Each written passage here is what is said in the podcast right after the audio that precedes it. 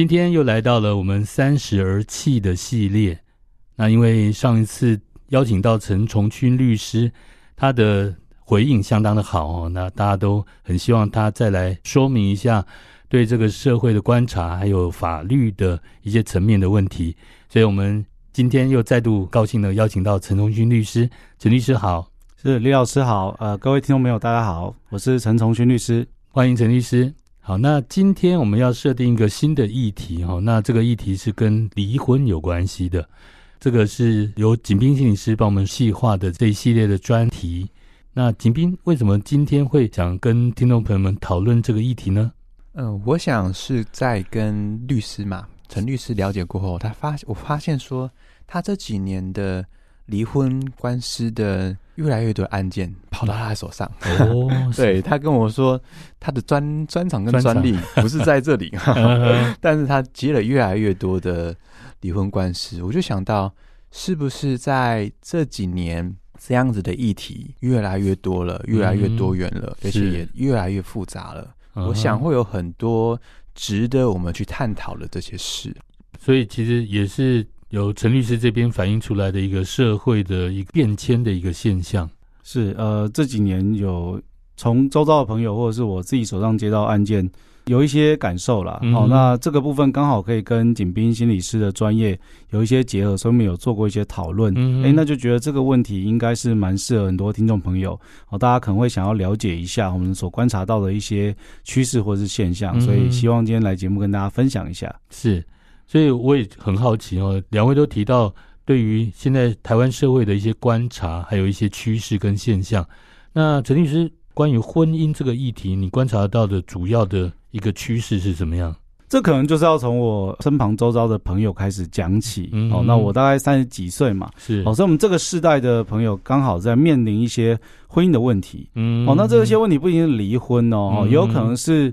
婚姻中间的家暴、外遇、婆媳，哈、嗯，这些呃跟离婚有关，是是是跟离婚有关的问题。那我有很多朋友，哎、欸，其实也才三十几岁而已，嗯、哦，就已经结婚又离婚了，哦、甚至离婚又结婚了。那当然也是有，已经快要四十岁还不结婚的朋友，嗯、哦，所以各式各样的状况都有。嗯、哦，那这个当然了，每个世代应该都有。类似的案例啦，哈，不过我是有从中感受到某一些趋势，哦，这个是我们等一下可能要分享的主轴。嗯，再来是我感受到的负能量，哈，在有一些我有一些离婚的朋友，哎，他们就可能现在过得非常开心，哦，人生有点涨停板的感觉。哦，离婚之后是是反而更开心，反而更开心，对。那甚至是有小朋友，那也是哎，双方离婚双方在小朋友的会面交往上啊，也是协调的还不错，这样子哦，有种海阔海阔天空的感觉。而且这种人是不止一个哦。但是呢，相对的哦，在婚姻中的人哦，我会觉得说，相对来说，哎，负能量好像比较多，更强一点。对对对对，这个是有我觉得蛮有趣的现象。嗯哼，哎，对，我觉得回应一下陈律师哈，因为我们这个心理学长期的研究下来，有一个。结论，这个大概二三十年来都没有变哈。也就是说，对于女人来讲，是结了婚的女人是比较不快乐的；但是对于男人来讲，是结了婚的男人是比较快乐的。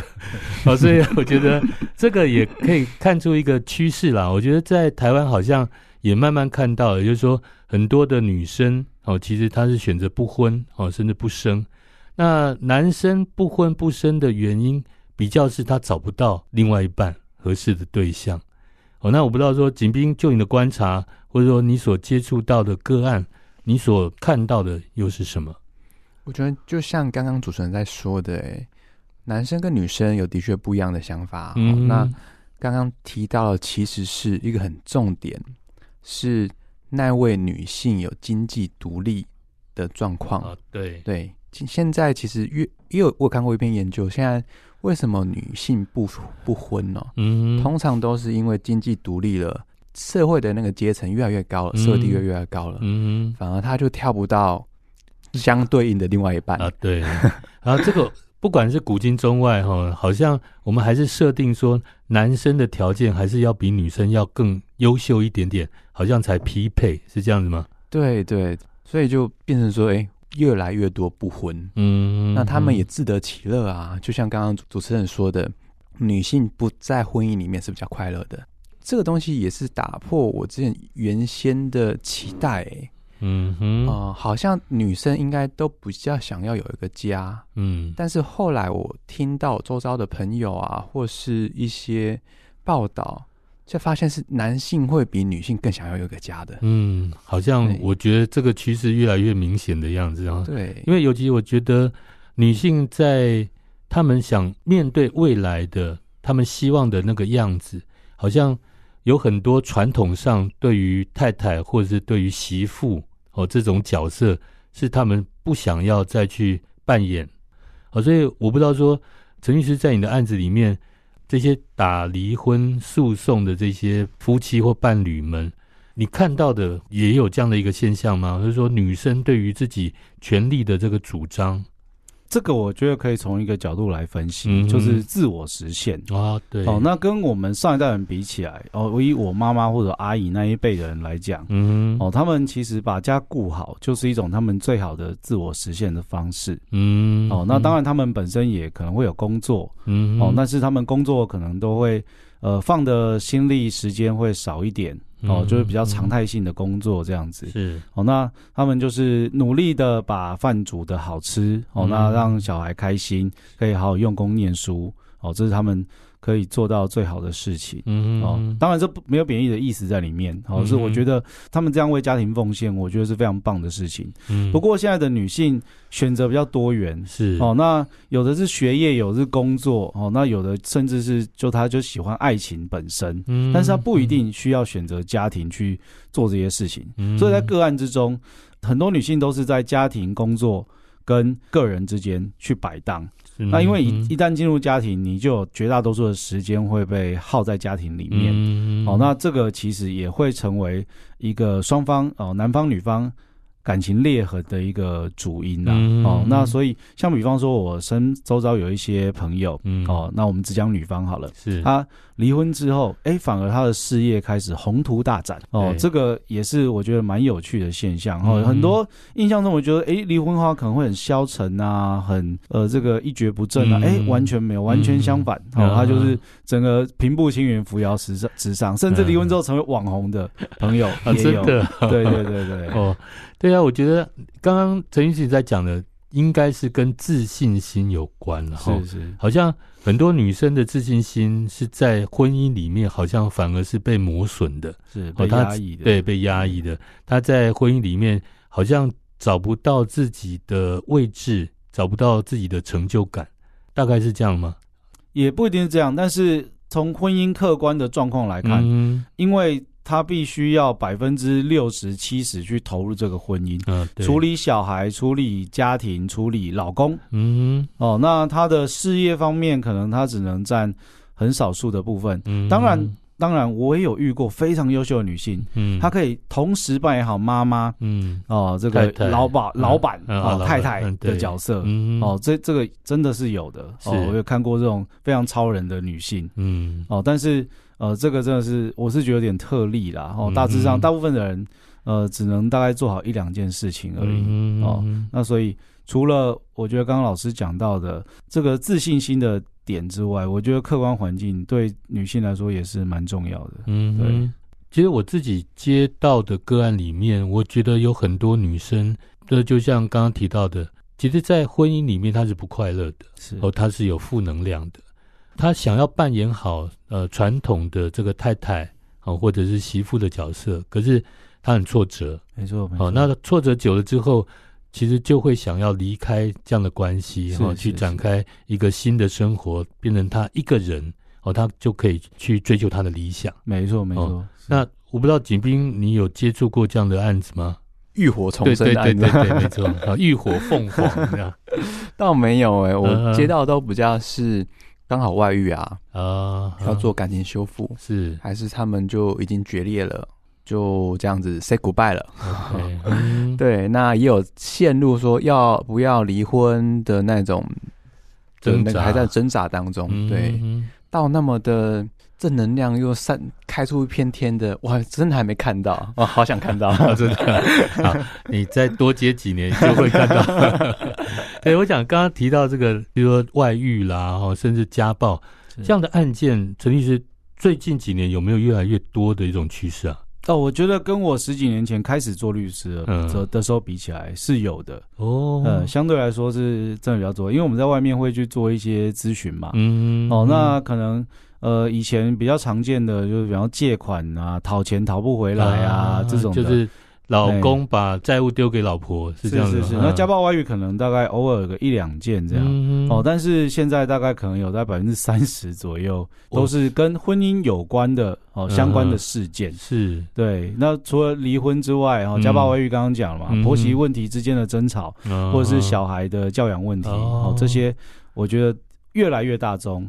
是，哎、欸，那我觉得这趋势啦，哈，应该是不意外，嗯、因为。大家在婚姻中看到的东西变多了，好，那而且比较不会去忍耐一些事情，嗯，哎，那所以可能摩擦、可能纠纷，因此也会变得更多，嗯，所以我是觉得这是一个蛮合理的趋势。嗯，从这个你刚刚说这个权利了哈，就是看到自己的需求，然后意识到自己的能力跟权利，是，我觉得从这个角度去看，哎，的确，我觉得台湾的女性的那种。我们说女力的觉醒，哦，真的是在呃亚洲，当然不用讲，亚洲我们觉得是名列前茅。嗯，我觉得在以世界来讲，我觉得台湾的女性逐渐能够有，不管在家庭或者在事业上面，有一片自己的天空，这样的趋势或者这样的一种对自我的期待，好像是越来越多。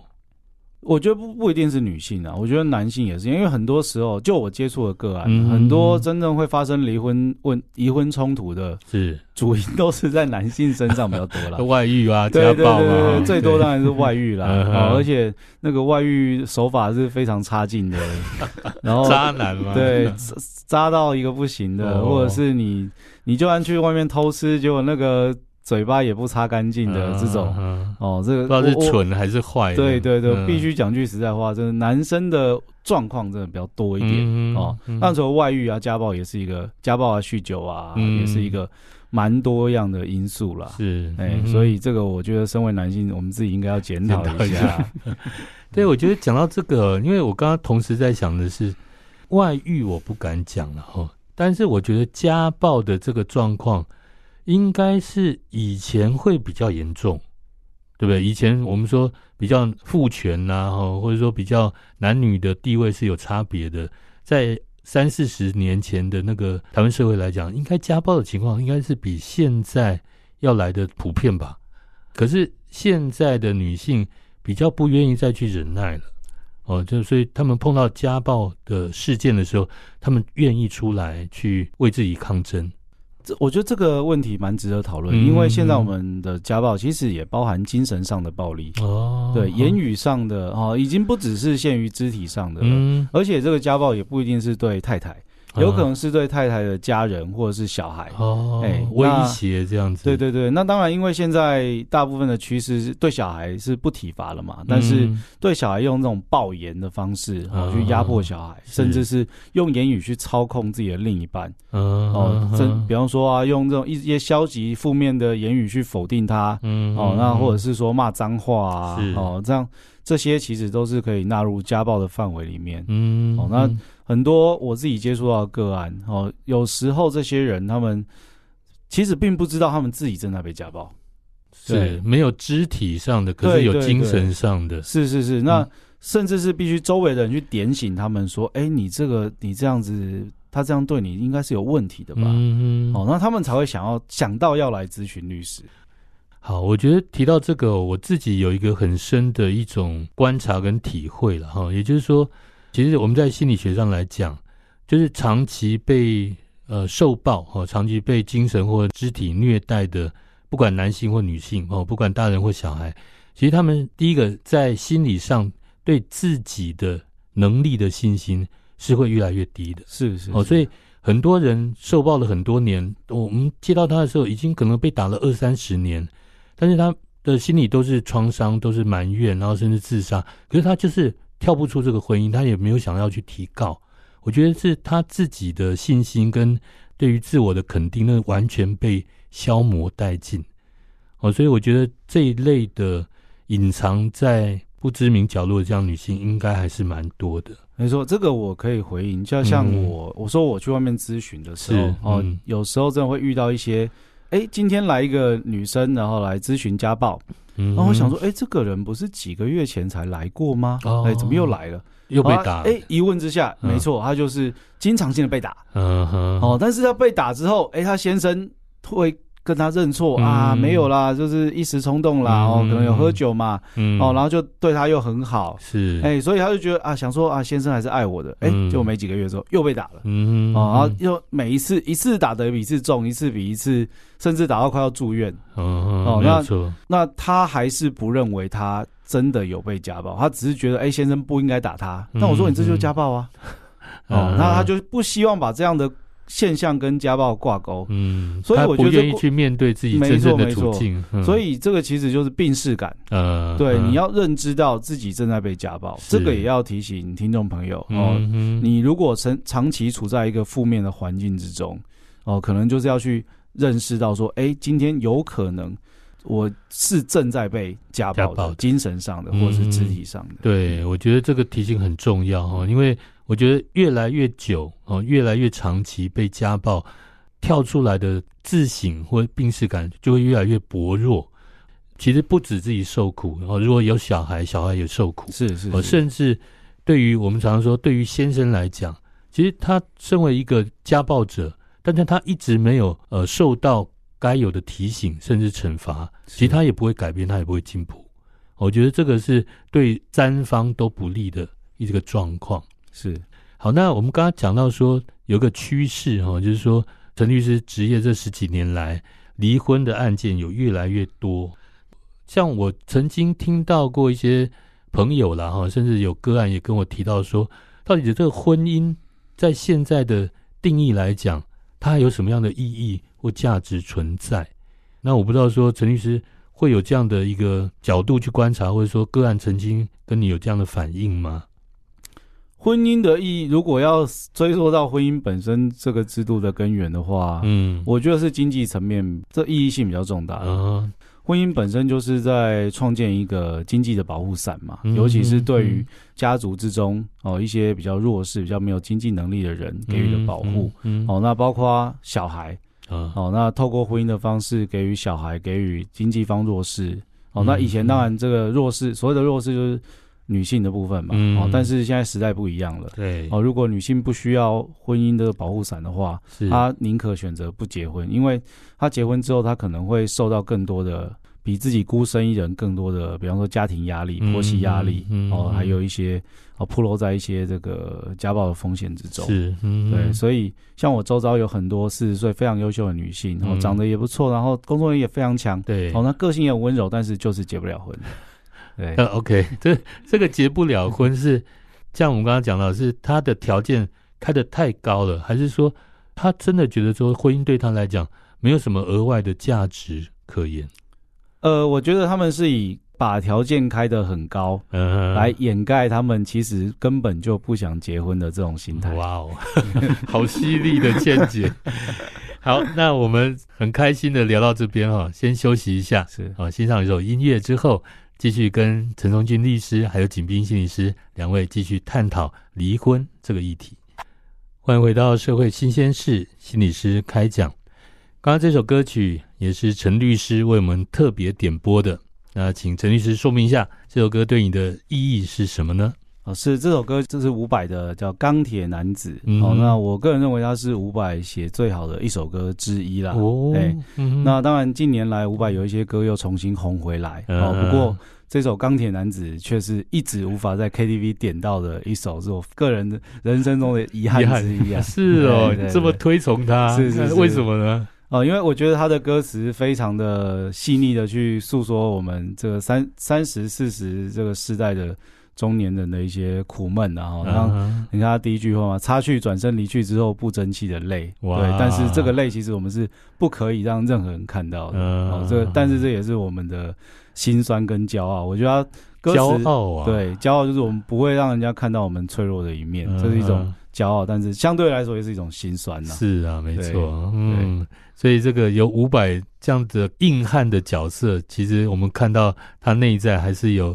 比较脆弱，需要去关怀哈，甚至去修复的地方是。好，这也是符合我们今天的主题哈，离婚是是是。好，离婚中的男人，我我想不管是男人或女人，其实都有需要去修补的。那不过我们现在说回来哈，就是到底婚姻这个，我们上一段有提到说，婚姻的意义或婚姻的价值，在现在社会中，好像跟以前已经慢慢的不一样了。那当然，这个婚姻关系走到一个程度之后，如果要分开的话，很多人就会走上诉讼这条路了。那离婚官司怎么打？这一点可以请问我们陈律师吗？就是现在对于你的个案来讲，大概是怎么样的一种方式在进行？是这个我需要一点铺陈哦，因为像我个人职业早期是做比较多商务的案件，嗯、哦，那商务其实就是讨价还价了，然后大家就是利益交换嘛。那我本来一开始是用这种心态去处理离婚官司了，嗯、但后来发现根本就不对哦，因为当事人在离婚中，他沉浸在这个离婚的环境中啊，这个婚姻过程他所受到的苦，嗯、其实我们是作为外人没有办法理解的。嗯、我们觉得好像可以理解，但其实我们完全无法无法理解说他在这个过程中受到多少的委屈。嗯，哦，所以后来我就改变这样的心态，我希望可以有更多的同理心，嗯，哦，去了解当事人为什么。不是用理性，而是用感性去做出他当下的那个决定。嗯，嗯，哦，那有了这样的心态之后，有这样准备之后，我觉得对于我在引导当事人哦，不管是处理婚姻事件，或者是他呃，在这个离婚官司过程中的一些内心的修复，嗯，我觉得都是很有帮助的。是，对，也就是说，现在不比较不会用法一下就进来的立场，而是说多给他一些情。上面的，比如说同理心啊，或者说去了解他的委屈挣扎，是这个部分是开始切入。是，哎，那这个部分就跟心理师的专业比较有关嘛，哈。景斌，你怎么看这个所谓的离婚诉讼这件事情？怎么看离婚诉讼这件事情？其实已经我有接到这类的个案，嗯哼，那他们就已经是破裂了嘛，才会打到官司。对呀，没错，所以。嗯我永远没有办法忘记一幕，就是会看到是两个人的世界，嗯，一个想要就离了，嗯、一个还想要补救。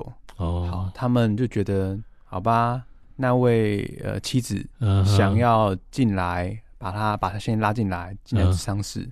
哦，所以妻子不想离，妻子不想离，是对，就总觉得他付出了很多，嗯、但是。他们在这种攻防当中又出现了很多的伤痕啊，嗯、因为为了要去收证，他在家里摆了很多摄影机。哦，那先生就觉得被监视嘛。是，先生他跟哪个女性的朋友比较好一点，嗯，太太就会马上去打听。哦，对就是、所以基本的信任感其实都没有了，信任感都信任感都没有了。嗯、对，即使在。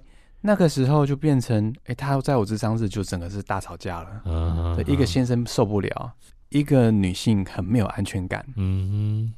到最后男生就吵说：“哦，我不，我不要继续了。” uh huh. 就是直接夺门而出智商室。Uh huh. 留在智商室的就是那位太太。嗯哼、uh，huh. 那个太太就一直问我说：“怎么办？”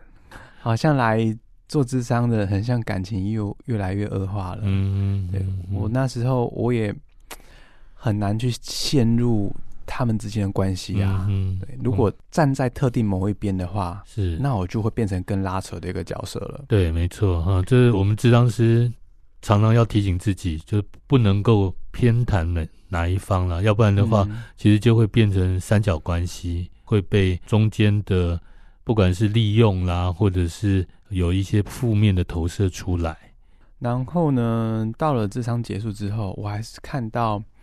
呃，那位太太哈，还特别来找我说：“嗯、你可以再跟我先生讲一点话吗？”嗯哼，我我心中就会有很多的挣扎跟心酸啦、啊，嗯、就是很多的丑话都讲到前头了。因为那个男生是很直接的告诉你说，就是因为你说我才去找小三的。哇，嗯、这个欲加之罪啦，欲加之罪，对，那也算是渣的一种。嗯、所以。就是那个女生已经委屈到你现在到底要我怎么样？嗯，我只要有一个家庭可以回回去过去那种生活而已啊。嗯嗯，那那个时候我觉得就回归到一个看事情的一个本质啦。嗯，如果真的谈到婚姻，谈到分手，尽量不要用对错来去互相攻击。嗯，对，一谈到对错的时候，你就会觉得啊，对方有错，他要赔偿我。嗯，那有些是外遇的，外遇的那个人嘛，通常都是男性啊，男性外遇比较多。嗯，对，所以女性就会特别就是说啊，你在这段时间做错事情了。你要赔偿我、嗯、一个受害者的姿态，嗯、那就是你要千方百计的服务我，嗯，就时间久了又会变成另外一个紧绷的一个状态，就越会破坏到婚姻的关系。那、嗯、我就我就觉得已经是受苦已经受够了啊，嗯、为什么还要这样子对我？那个感情就会变得是非常的破裂，嗯、而且是不欢而散的。对对，也就是说，刚刚景斌在讲的是。如果双方都还有意愿要去复合的话，其实就不要去谈论谁对谁错，而是站在一个能够同理对方的感受和同同理对方的需求这样的立场，再去做所谓弥补，而不是说陷入一个价值观的争执啦，或者说谁付出比较多。哦，往往其实我们会听到这样的一个立场的尖锐的对立。嗯，对，那。我觉得有个相关的问题，也想请问陈律师了哈，也就是说，律师在婚姻诉讼里面，真的就只会劝离婚吗？因为好像劝离婚来讲，对律师比较有事情做，是这样子吗？应该其实不是劝不劝的问题了。嗯、那刚刚景斌心理师他提到说。呃，如果双方还有意愿复合的话，是哦，那他不会用对错去衡量两个人之间的关系嘛？哦，但是通常啊，案件会到我们手上了，理论上应该都是已经无法弥补了。嗯，哦，那可能呃是一方很想离，但一方不见得想离。不过想离了跟不想离了，已经没有共识了。哦，那其实就是一种没有没有办法弥补的状态。嗯、那法院其实就真的会讲对错。哦，那打婚姻官司其实讲白一点啦，就是我说你坏话，你说我坏话啦。那看法官会听谁的嘛？对对啊，那一定没有好话。对，那早期像我们的离婚官司，像怎么样的事由会构成离婚？哦，其中有一个蛮重要的，法官会评断的点，就是说，哎，今天这个会离婚的责任是在谁身上？哦，我们法律上叫有责主义，嗯哼，哦，过失了哈，看谁比较过失，看谁对，看谁导致了目前现阶段这个婚姻破裂的状况。哦，那如果说今天不想离的那一方他没有责任，想离的那一方反而有责任，哦，那可能法官就会不准离婚。OK，对，早期是这样。哦，那现在法院也比较也不能说开明啦，哦，就是有点立场转变，哦，现在改叫做破绽主义。破绽，破绽，就是说，哎、欸，如果今天双方在客观上已经无法再继续生活了，嗯，哦，那不管责任在谁，哎、欸，那可能法官判离婚的几率就会非常高了。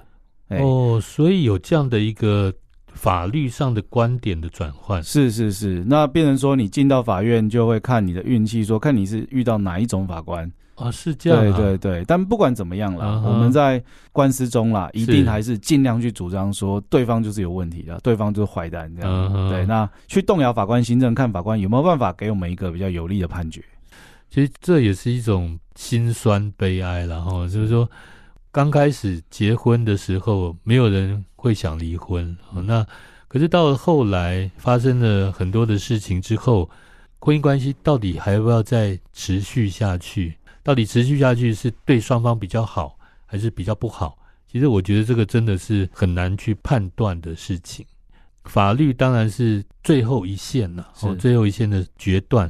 但是之前我相信，在不管是在沟通啦，不管是在双方的改变和互动的模式等等，如果还有努力的空间，我想双方的意愿也都很重要。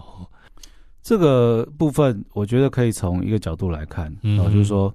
我会经常跟当事人说，这个案件进到法院会很难看，嗯、哦，因为我刚刚讲嘛，是离婚官司就是大家互相讲大家坏话嘛，嗯、那这个坏话是连隐私，所有的隐私，比如说，对对对对对对，嗯、哦，赖对话记录啊，email 往来啦，嗯、甚至你传左邻右舍亲朋好友来作证啊，讲、嗯、的事情是绝对是不会好听到哪里去了，没错没错，哦，而且很多时候是会把小孩牵扯进去的。嗯，那小孩甚至六五六七八岁这样子，然后他可能已经有一点认识，说，哎、欸，目前的状况怎么样？嗯，那对小孩来说，其实是一种二度甚至三度伤害。对，没错。所以以我来说，哦，就像老师刚刚讲的，我是不希望把。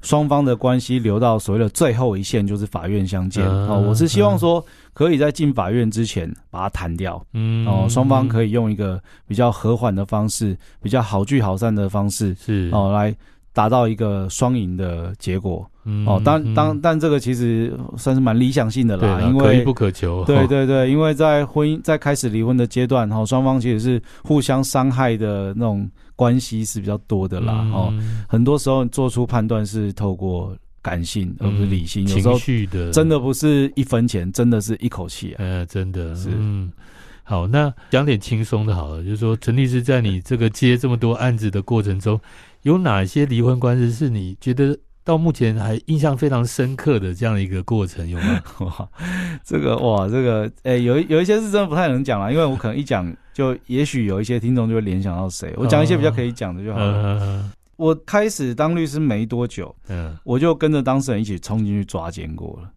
是到哪边抓奸？到他自己家里，当事人自己家里哦，就可能、uh, 呃是先生带着小三回家嘛，uh, 哦，他可能说哎、欸、那个女方。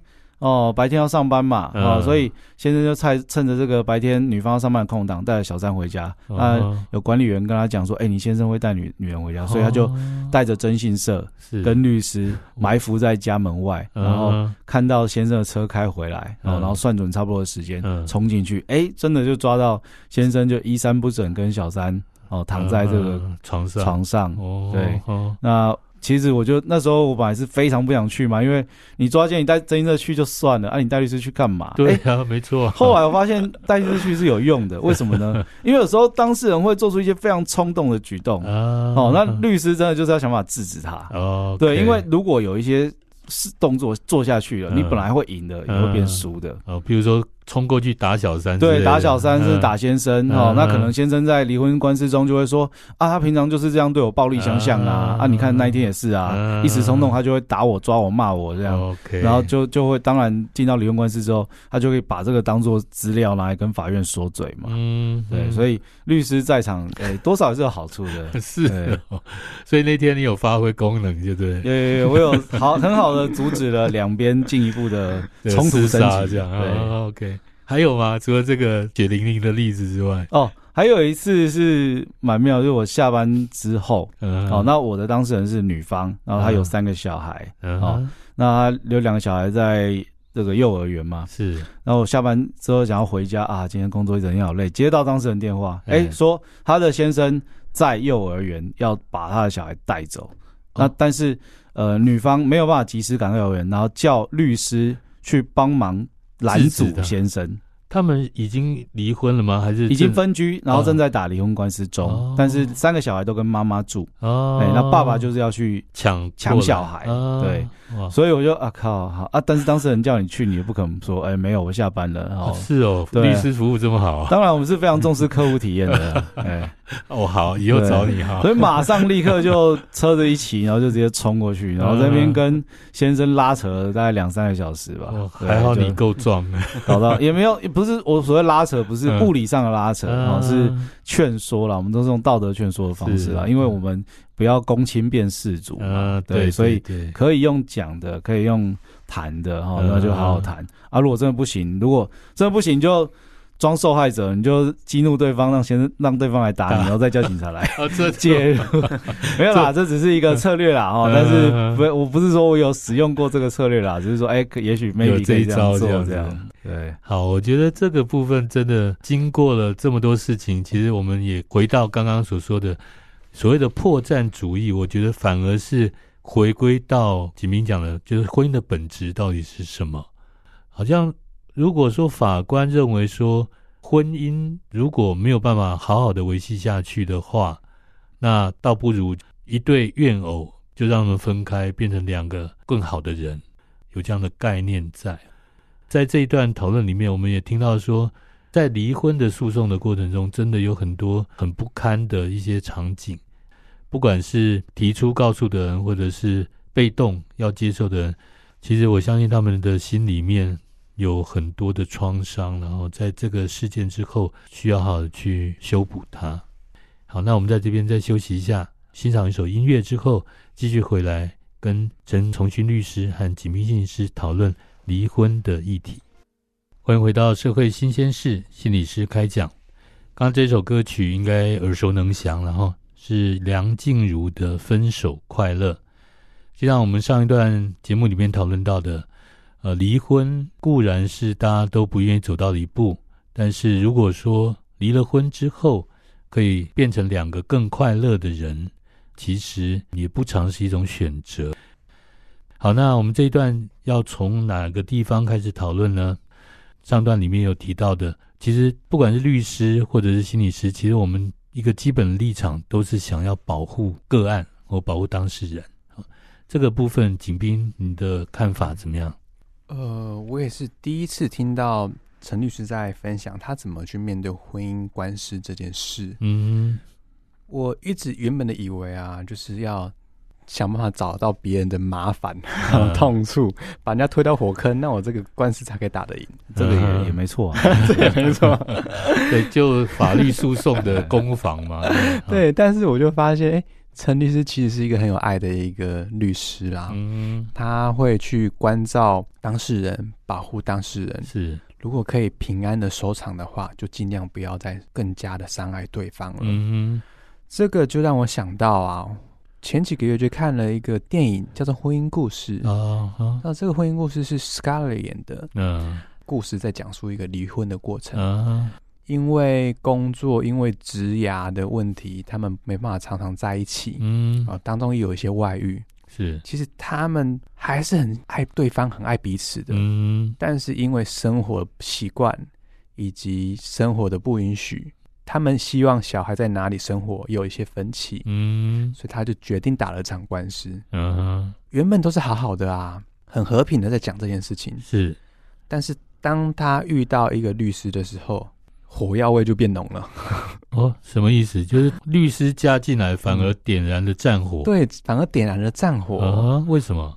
就是要开始收集对方不利于带小孩的证据。哦，开始就会有些事情会隔开，你不能再跟我面对面说话了。嗯，你要找我说话的话，你一定要透过律师来跟我说话。嗯，哇，那那个东西就有很多的心理的矛盾就产生了。明明就是我跟你之间的事情啊，嗯，却因为律师的这样子的策略是，而更破坏了这个关系，搞得不欢而散。嗯、我不晓得是不是东方的跟西方的官司文化有些不一样。嗯，对。今天我听到陈律师在谈的谈的他在做的事情的时候，我说哇，我们台湾的律师也是非常有同理心的律师，非常有爱的律师。对，嗯，我也是觉得。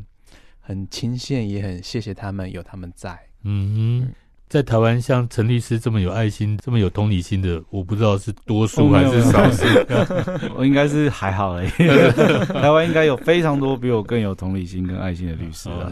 真的希望是这样子啊，因为真的台湾的离婚的案件越来越多，就像上段讲到的，离婚的过程一定会造成很多的伤痛哦。那最后。要怎么样去收拾好，然后还可以在剩下的人生旅途中，我能够继续的往前走。我觉得这个是更重要的，包括对小孩子的教养啊，也是需要很好的爸爸或妈妈嘛。前面我们都是在讲比较专业的，或者比较自己所接触过的案例。接下来，其实我们想要讨论一下，就是身为台湾的，现在还是三十 plus 的世代了哈。是，对。那陈律师，你你怎么看你自身的婚姻？对于婚姻的观念或做法是什么？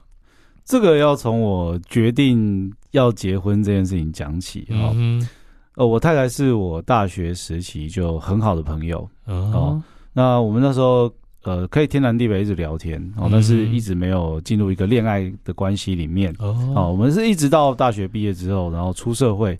哦，才真的在一起。嗯，哦，那所以我们就有点像那个有一部连续叫《我可能不会爱你》里面那个李大仁跟陈又青的那种、啊啊、那种感觉了。对，你是默默守护在他旁边的一个人。也没有，我自己都交了不少女朋友。他才知道吧？他知道，他我每个女朋友他都认识。哦、好好好。所以哎，有一种蓦然回首，那人却在灯火阑珊处的感觉啊。对，但这时候我们在结婚的过程中也是无话不谈哦，而且我们有相近的兴趣。呃，有一些可能他比较没有兴趣的事情，那我跟他讲，他其实也会接起来，嗯、或者是说相反的，哎、欸，他有兴趣我没兴趣的事情，那那我也会顺着他去一直讲下去，我们可以这样一直聊天，嗯，对，所以在互相了解的过程中，哈，我们也彼此考验了很久，嗯，哦，所以我们其实就算是哎、欸，本来已经是很好的朋友，认识非常久的朋友，对，我们也是交往了七年才真正决定要结婚，哇，对。那其实我们本来共识是不结婚的，嗯，对。但是到有一天，我开始去想象，说我可不可以跟这个人到六十岁、七十岁、八十岁，我早上起来第一个人看到的就是他。哦。那他那时候可能已经是白发苍苍，嗯，哦，那脸都皱在一起了，然后可能牙齿也都掉了，嗯哦，那我可以也不说忍受吧，就是可以去接受这样子的场景嘛，嗯，哎，我觉得可以，哇，对，所以我就决定好那。就打破了过去的共识，那我们就开始来往结婚这一条路来迈进。嗯，哦，那我当然是也必须拿出相应的责任心哦，当然带一点冲动，好 来 来结婚。嗯，对。那婚后到现在，如果不讲好的啦，我们就讲遇到的问题好了啊。我觉得现在最大问题是因为小孩还小，嗯，哦，那真的是从小孩出生之后，整个家庭都围绕着小孩转。嗯，那我们平常。呃，聊的话题都是小孩，嗯，哦，那做的事情也都是小孩，嗯，哦，从下班下班忙一整天回家之后，哎，就是小孩到一直到小孩睡觉之前，然后小孩蛮晚睡，他十点十一点才会睡，嗯，所以变成说到小孩睡觉之后，才有我们两个自己的空间，嗯，但是那时候其实两个都已经累瘫了，可能就是躺在沙发上、床上划手机，然后几乎是很少对话，啊，就算是对话。也都是讲小孩的事情，嗯哼，哦，所以我觉得 在这个过程中，这个婚姻是会让一对情人变成一对室友的过程啊，真的。哦，那所以，呃，我也开始在鞭策自己说，我要拿出关怀对方的一个心意，嗯，哦，那开始去理解说，去想说，哎，他今天好不好啊？怎么样啊？哦，那或者是有时候会利用上班时间去传一些 line 哦给他，哦，那。去聊一些呃不是小孩的事情哦，那带着他去做一些跟小孩无关的兴趣，嗯。哦，比方说呃星光三月有史努比展哦，那他很喜欢史努比，所以我就会把小孩丢给岳父岳母，然后就带着他去逛展这样子，对，就希望可以尽可能的维系一下两个人感情，然后不然这个其实会我觉得啦会有一些负面循环，嗯，对，那。到最后两人感情淡掉之后，会一去不回头。哦，这是我目前遇到的最大的问题。那我也试着想要去弥补，这样子，嗯，我觉得很棒诶。应该是还没有警讯发生之前，就已经想到说有要开始恢复。沟通啦，甚至比较亲密的感觉，是是是，嗯哼，是，所以是未雨�绸缪了。当然当然当然，铁汉柔情，有听到 有听到，因为我觉得大概也找找不到第二个可以像他这么好的太太了啊！如果把他放掉之后，变成整个程序又要重新进行，我是觉得有点辛苦啦。哎，所以啊，我刚刚觉得我们录音室里面在放光明，这样。好闪好闪，对对对对，哎，真的不容易啦，我觉得。以律师的这样的一个形象，然后在节目中真的侃侃而谈跟太太的感情，而且这么的肯定太太哦，我觉得真的是给天下男人树立了一个很难以超越的标准。好，那我们现在回到景斌身上，也是三十世代了，台湾的年轻男生，你也算是代表之一。那你对婚姻的看法又是什么样子？我觉得会分成好几个步骤，哎。以前会觉得婚姻就是一个很重大的心理层面的承诺，嗯，你要跟他长相厮守，你要为了他付出，你要给他幸福，是对，甚至更年轻的时候啊，我要在台北买一栋房子，哇 就是要跟他在一起。嗯、但是越长越大，那个越来越多的幻灭，嗯，然后开始就想说，啊，要结婚吗？那也不过一张纸而已嘛。嗯，OK，对，那时候就在探讨说，结婚跟不结婚，只是他可以帮你签急救同意书，嗯，当你出事的时候，也可以帮你签名，嗯嗯嗯，就这个功用吗？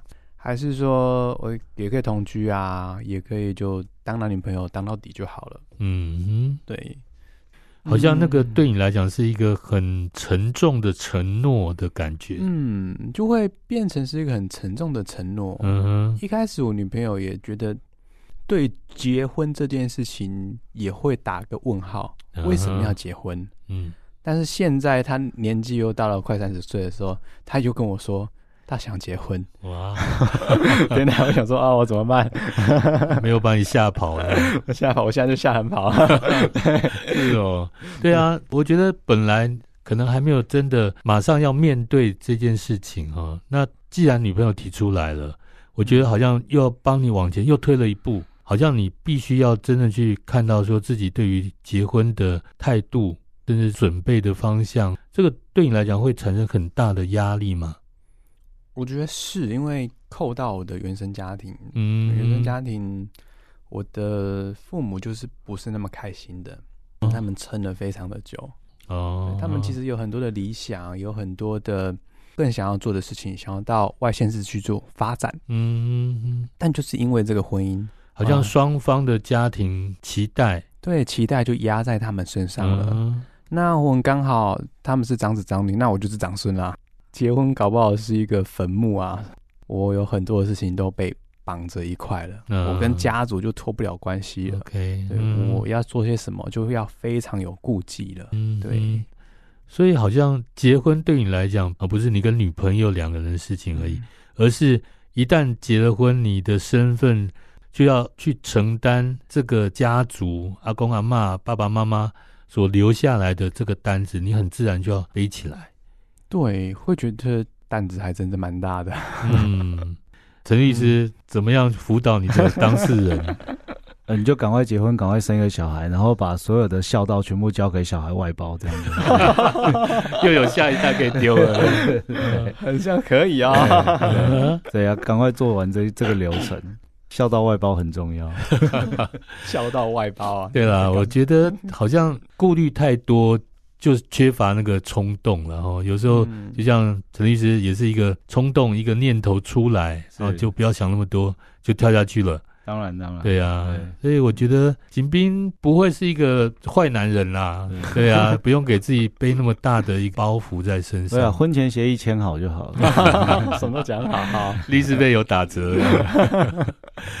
好，这期节目呃也很高兴再邀请到陈律师和景斌两位。那中间我们讨论到婚姻的价值，还有离婚的诉讼的过程，还有事前事后的一些心理的伤痛。在节目的尾声，特别选播一首铁汉柔情《Love Me Tender》，献给今天的大来宾陈从勋律师。谢谢两位今天的参与，谢谢。